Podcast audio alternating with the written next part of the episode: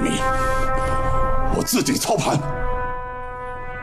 Since the director killed off two of the main characters in the first installment, Hong Kong Film Overheard 2 starts with a different story, but retains the same leading actors and the same reference to the use of surveillance technology.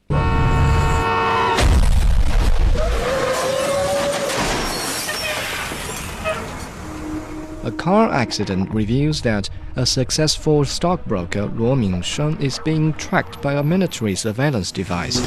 在车上发现了一个窃听器，高性能，军用。Captain of the anti-terrorist force He Zhiqiang is called in to investigate. He discovers that Law belongs to a secret group of stock fixers called the Landlord Club, and Sima Nianzu, the son of the late leader, is tapping almost every member of the club in an effort to locate the current murderous leader and avenge his father. But the secret surveillance storyline serves only as an appetizer, while the main course is the director's realistic understanding and presentation of humanity. Rather than the classic good guy versus bad guy cliche, the film showcases a diversity of personalities from an objective perspective, such as that of an indifferent bystander. Not only are the so called bad guys consumed by greed, but ordinary people are also vulnerable to its corruptive hold. 就是因为我是警察，我知道我们哪里也去不成。要是当天我们走了，今天可能更糟。 A complete and efficient legal system is perhaps the last safeguard against the dark side of humanity. Even the dice rolling stock tycoons are in constant fear of the Independent Commission against Corruption and are willing to kill to stop the whistleblowers. The Lonely Avenger doesn't take on the entire landlord club single handedly, as is often the case with Hollywood movies.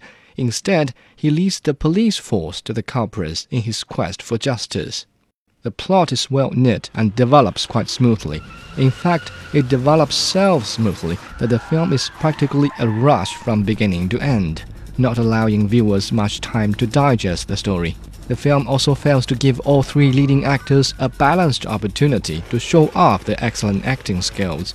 Fortunately, the three leading actors, Lau Ching-wan, Louis Koo, and Daniel Wu, will get another opportunity when the director includes them in the next sequel. 恒指连续升了五天，看来突破零七年的历史高位三万两千点，也只是时间的问题。